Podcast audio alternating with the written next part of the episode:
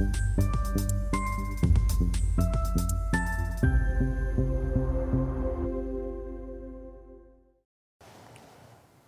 Bonjour, bienvenue sur Investir TV dans notre émission Levée de fonds où les entrepreneurs, entrepreneuses en recherche de financement viennent nous présenter leurs projets. Aujourd'hui, c'est Florence Samardale, la, cofondatrice oui, euh, de la société Edzar qui édite un logiciel de gestion pour optimiser les exploitations agricoles.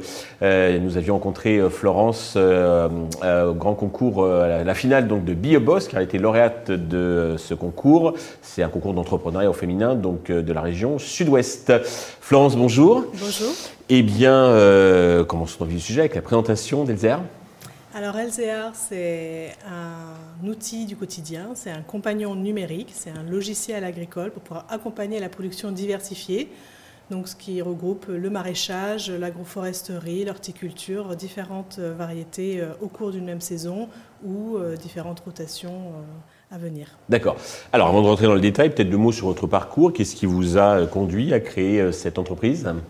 Alors sur mon parcours, en fait, moi je viens de l'informatique, de la gestion de connaissances, la structuration de données. J'ai travaillé sur des gros projets de recherche, notamment sur l'alimentation.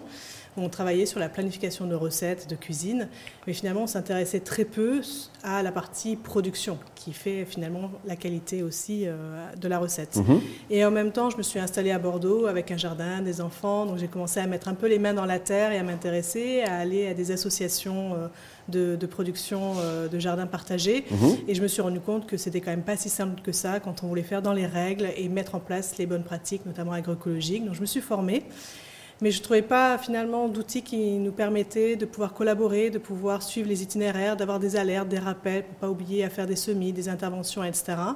Donc j'ai commencé à regarder du côté des outils professionnels en me disant que, bah, les maraîchers devaient être outillés et mhm. avoir euh, de quoi euh, suivre leur production à eux. Et là, ça a été le constat qu'en fait, euh, la plupart, non, à 80-90%, c'est beaucoup des feuilles encore papier, c'est beaucoup des tableurs Excel très compliqués, mais finalement pas un outil simple du quotidien pour pouvoir planifier ses cultures et suivre du semis à la récolte l'ensemble des interventions pour après pouvoir faire un bilan et repartir, réoptimiser l'année suivante.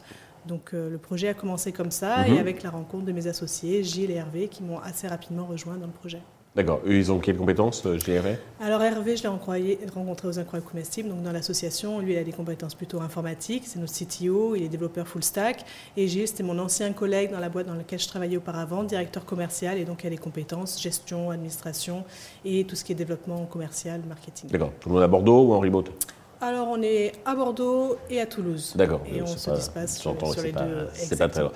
Alors, quelles sont les spécificités de ce logiciel que vous avez euh, conçu, édité?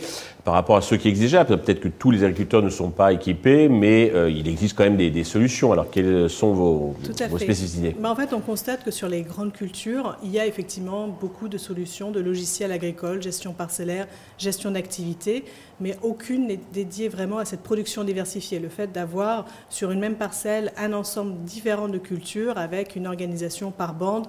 Donc ça veut dire une précision finalement à la planche, au plan, qui est nécessaire pour pouvoir après faire tout le suivi. Donc nous, on apporte euh, cet outil-là pour mhm. pouvoir le faire à cette dimension-là. Et en plus, à côté de ça, on a modélisé, représenté en fait euh, différents itinéraires de culture. Alors un itinéraire de culture, c'est euh, les périodes de semis, les périodes de récolte, euh, toutes les informations pour l'implantation, pour pouvoir calculer le nombre de semis ou de plants euh, à mettre en place, et également toutes les interventions qui vont baliser en fait la conduite de culture de la préparation du sol jusqu'aux récoltes. Et on met ces données à, disposition dans l'application pour notamment les nouveaux qui s'installent, bah, avoir déjà de la donnée euh, de qualité pour pouvoir se projeter sur euh, leur plan d'assolement et de rotation, mais également pour ceux qui sont expérimentés, de pouvoir tracer les évolutions de ces itinéraires-là et de ne pas partir à blanc, de ne pas avoir à remplir des formulaires. On a besoin de leur faire gagner du temps, donc d'avoir des informations à disposition qu'ils puissent réutiliser. Quelque part, vous mutualisez la connaissance, l'expérience de, chacun. Et à partir de ça, bah, on va avoir cette connaissance qui est théorique aujourd'hui, puisqu'on la récupère de différents partenaires avec lesquels on collabore. Euh, du monde agricole.